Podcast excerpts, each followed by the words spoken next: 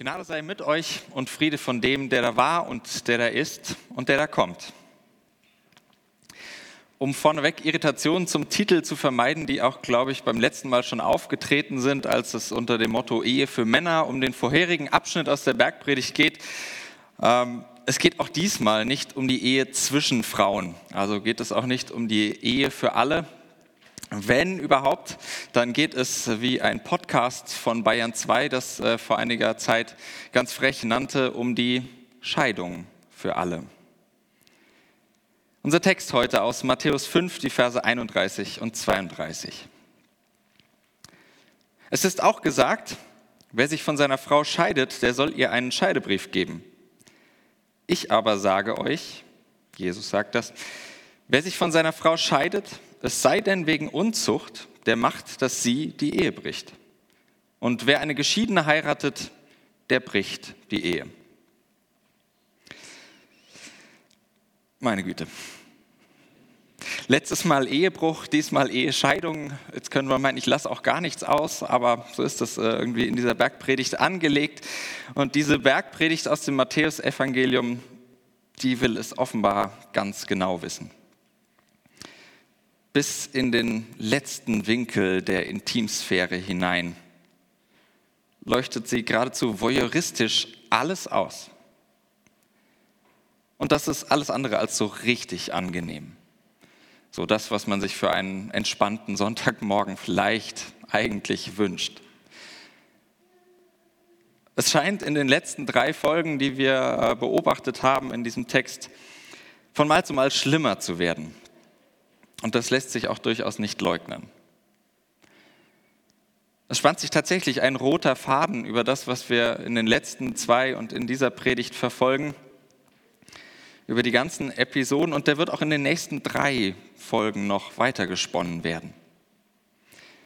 Ich will den kurz erläutern, diesen roten Faden, wie ich ihn verstehe, wie ich ihn im Text lese, damit ihr diesen gedanklichen Weg ein bisschen mitgehen oder besser gesagt mit tanzen könnt diesen Weg, den ich hier versuche, ob der funktioniert, sei mal dahingestellt, aber ich versuche es zumindest, dann versteht man vielleicht etwas besser, wo ich eigentlich hin will, beziehungsweise warum ich mich ein bisschen auch im Kreis drehe.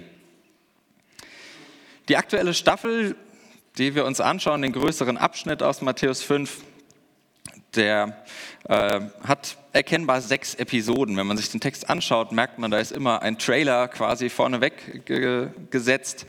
Äh, alle Abschnitte beginnen ähnlich und mit jedem wird eine jüdische Tradition aufgegriffen. Es ist gesagt, dass. Das lesen wir dann im Ersten Testament, diese Abschnitte. Und diese Traditionsauslegungen, die Jesus hier vornimmt, die gehen nun, so wie ich sie zumindest lese, immer tiefer ins Zentrum hinein. Immer tiefer ins Zentrum des Zwischenmenschlichen. In das hinein, was weiter oder eben enger zwischen Menschen passiert. Wo Menschen miteinander zu tun haben. Es spitzt sich zu, es wird intensiver. Und es wird dadurch auch immer verletzlicher. Vom Leben der anderen über die Ehe der anderen zur eigenen Ehe. Und von dort, von diesem Zentrum aus geht der Blick dann wieder weiter. In den nächsten Episoden weiter nach außen, in die etwas entfernteren Beziehungen. Man kann sich die Wirkung, die dieser Text hat, zumindest den, äh, die er auf mich hat, etwa mit dem physikalischen Phänomen des Pirouetteneffektes vorstellen. Man kann sich das so veranschaulichen. Je näher wir dem Zentrum kommen, Arme und Beine anziehen, desto schneller dreht sich alles. Und je weiter wir uns und Arme und Beine wieder entfernen, desto langsamer wird es wieder. Allerdings beim langsamen Werden ohne die Wucht und Kraft aus dem Zentrum der Beziehung zu verlieren. Drehimpulserhaltung heißt das physikalisch, Theologisch, wenn man das wagen möchte, es auszudrücken, Allmacht der Liebe Gottes. Im Tanz wirkt die Pirouette übrigens erst vollendet, wenn sie in das große Ganze der Pflicht oder der Kür eingeordnet wird, in die ganze Choreografie. Und so wirkt tatsächlich unser Text auch erst so richtig, wenn er in das große Ganze eingebettet verstanden wird, wo am Ende die Liebe steht. Die Liebe als engste Beziehungsweise.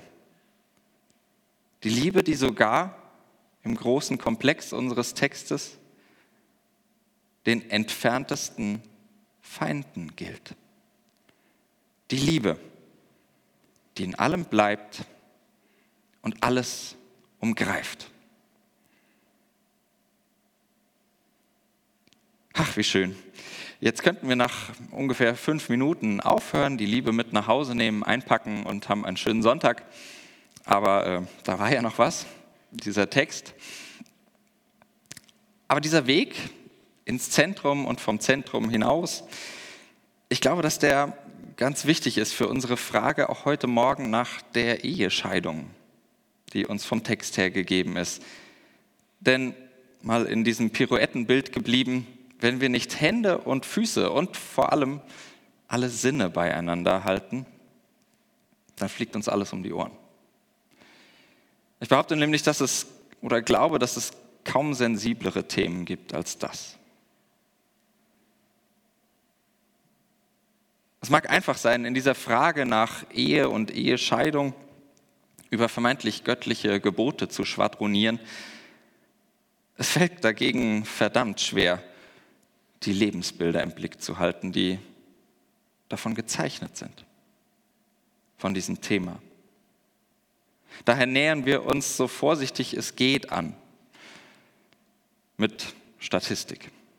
Wobei auch die schon nicht so ganz wirklich kalt lässt, finde ich. Ich habe euch die mal mitgebracht. 2015, da lag die Scheidungsquote in Deutschland bei gut 40 Prozent. Das war schon mal mehr, das war aber auch schon mal weniger. 2005 gab es da so einen Höhepunkt, auf dem jede zweite Ehe geschieden wurde. Das sind in absoluten Zahlen momentan gut 160.000 Scheidungen im Jahr. Die durchschnittliche Ehedauer, die liegt aktuell bei etwa 15 Jahren. Aber spätestens die nächste Zahl, die macht es schon emotional und zeigt, was da alles dranhängt, finde ich. Denn betroffen von einer Scheidung sind aktuell pro Jahr gut 130.000 minderjährige Kinder.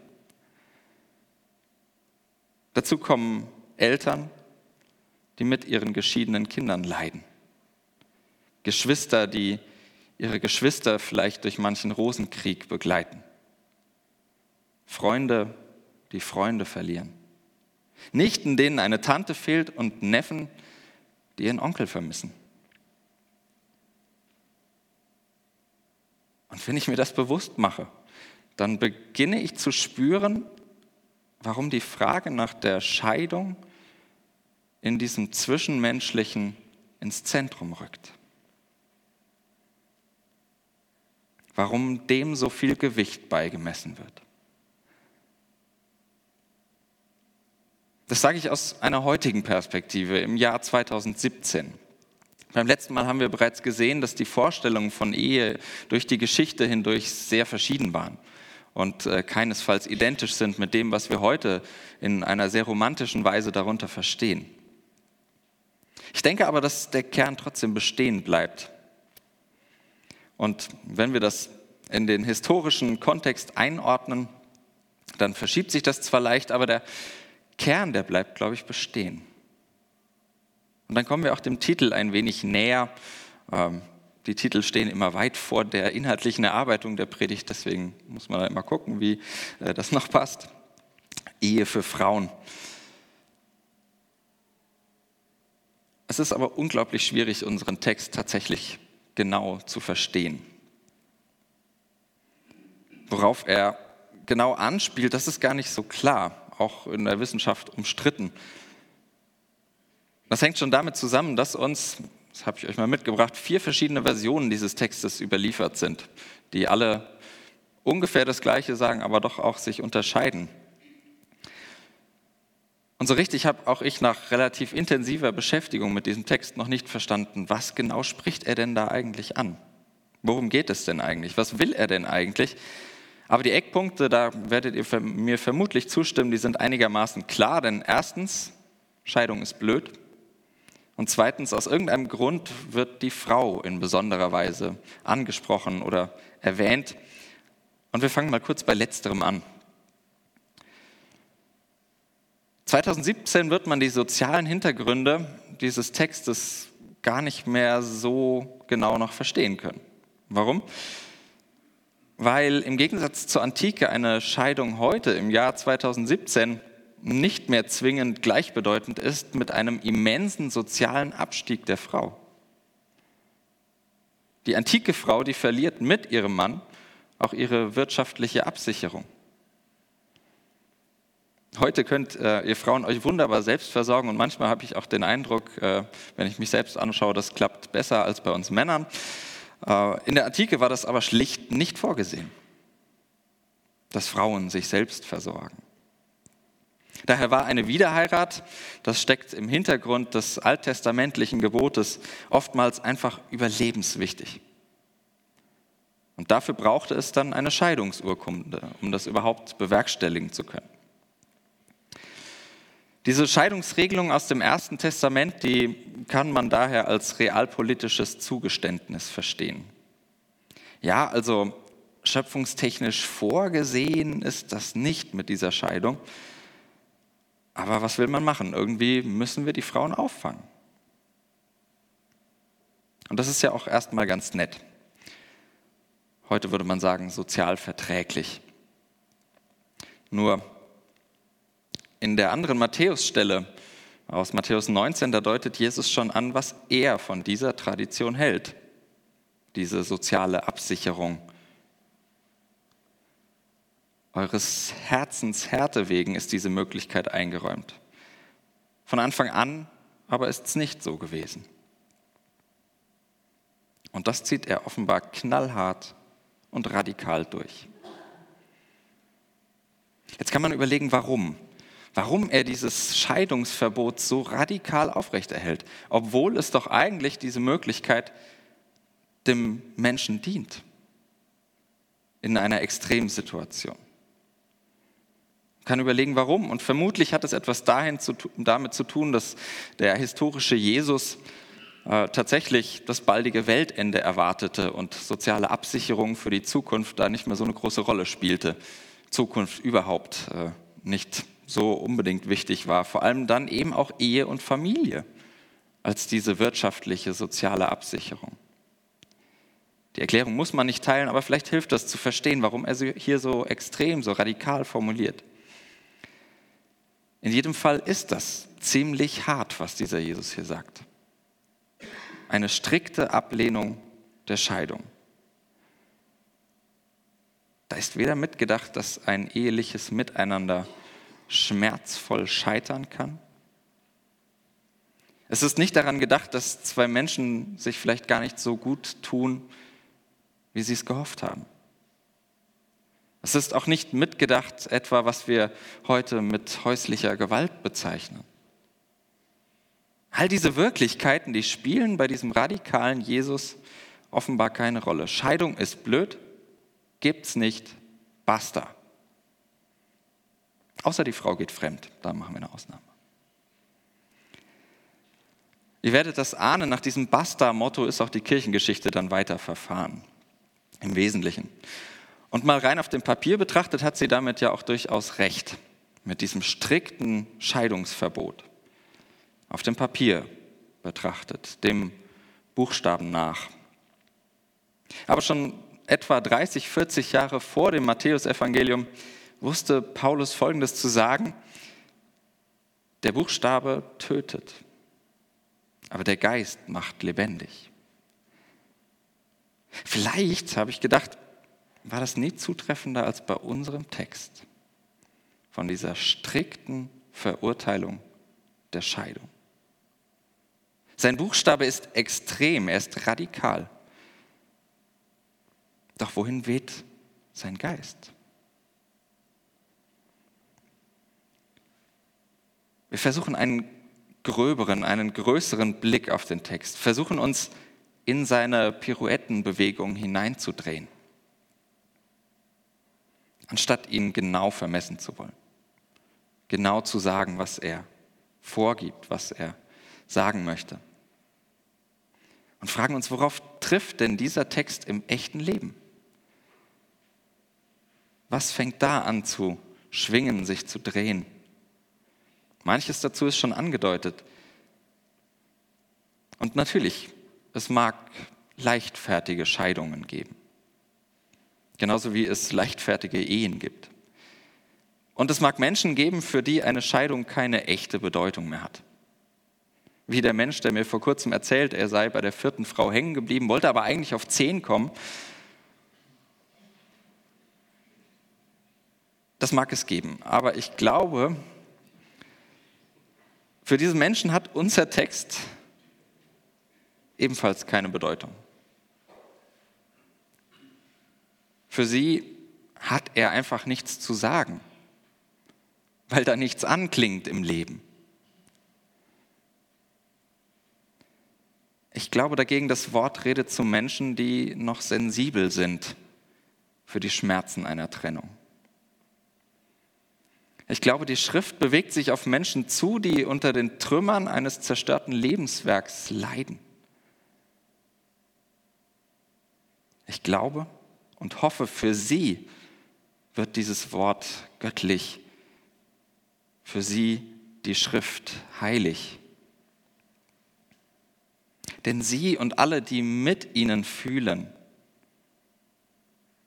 die spüren vielleicht dann etwas von dem lebenschaffenden Geist, der sanft über dem Buchstaben schwebt und das Tohu Wabohu des eigenen Lebens berührt.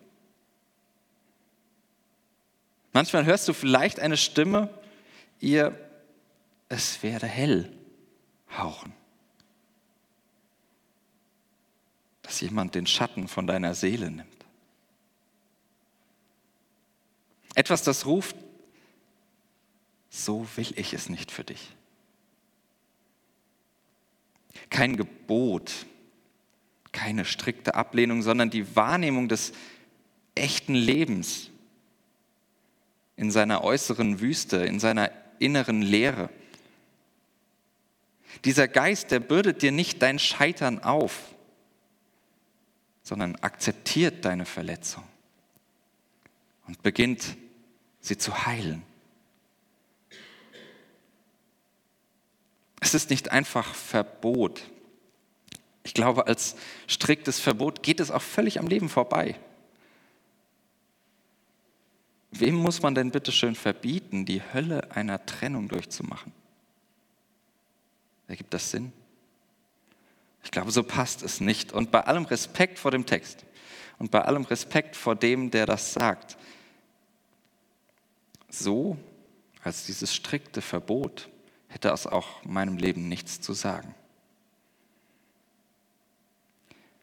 Aber im Hinhören auf die Zwischentöne im großen Ganzen, da könnte er Licht werden. Könnte Erinnerung sein an den Zauber des Anfangs. Könnte Ermutigung für das Wagnis eines versöhnenden Neubeginns werden. Erschütterung gegen jeden, leichtfertigen Umgang mit der vielleicht wertvollsten Beziehung, die der Mensch je eingegangen ist.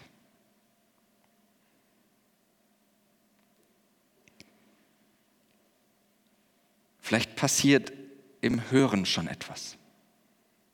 Im Hören dieses schöpferischen Wortes, dieses Geistes. Aber nicht ausschließen kann ich natürlich, dass in den letzten Minuten bei dir einfach gar nichts passiert ist weil du mit dem angesprochenen Leben vielleicht keine Berührung hast, vielleicht weil du ganz anders darüber denkst, warum auch immer. Aber vielleicht passiert etwas, fängt etwas an zu schwingen, sich zu drehen, da wo die Worte zu göttlichen werden, weil sie etwas in deinem Leben ansprechen. Da, wo die Schrift heilig wird, weil sie eine Sehnsucht deiner Geschichte berührt. Da werden natürlich nicht alle Fragen beantwortet. Da werden nicht alle Probleme gelöst und es werden auch nicht einfach alle Verletzungen geheilt. Nicht einfach so. Aber vielleicht passiert doch etwas, was sich anfühlt wie ein neues Leben, eine neue Chance, eine neue Welt, eine neue Schöpfung mitten in deinem Tohu Wabohu.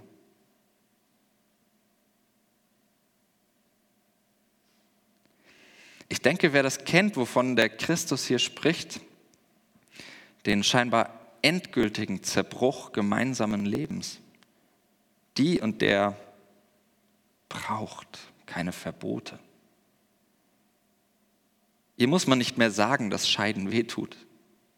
Und ihm muss man nicht darauf hinweisen, dass es anders schöner wäre.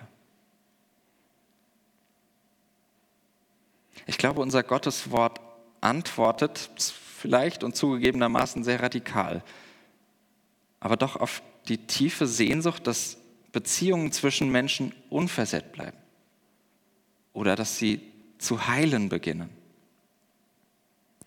weil wir im Miteinander Gott erwarten.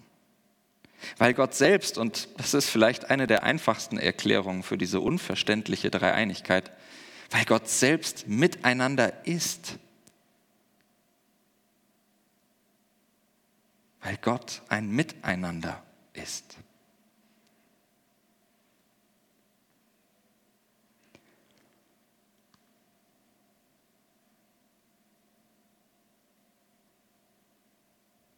Damit haben wir, und wenn ich das so sagen darf, vor allem äh, ich heute Morgen den Punkt geschafft, an dem es in dieser Staffel 2 unserer Serie am schnellsten rund ging und wo großes Schwindelpotenzial liegt. Diesen Schwung versuchen wir in die nächsten Folgen mitzunehmen, wenn wir sie uns anschauen. Den Schwung des göttlichen Miteinander das bis in die intimsten Sphären hineinwirkt und weit, fast unangenehm weit über sie hinausstrahlt. Damit geht es nächste Woche gleich weiter, danach dann erst wieder im November. Bis dahin lade ich herzlich ein, die verpassten Folgen vielleicht im Internet nachzuhören, unseren Podcast zu abonnieren, äh, unseren Podcast weiter zu empfehlen. Vor allem aber wünsche ich euch, in all dem nicht auf dem Buchstaben herumzureiten und am Buchstaben herumzukratzen, sondern den Geist des Lebens zu spüren, der uns im Bergprediger, in dem der das alles sagt, in aller Radikalität, als Mensch begegnet. Und der Friede Gottes, der höher ist als alle unsere Vernunft, der bewahre eure Herzen und eure Sinne in diesem Jesus Christus. Amen.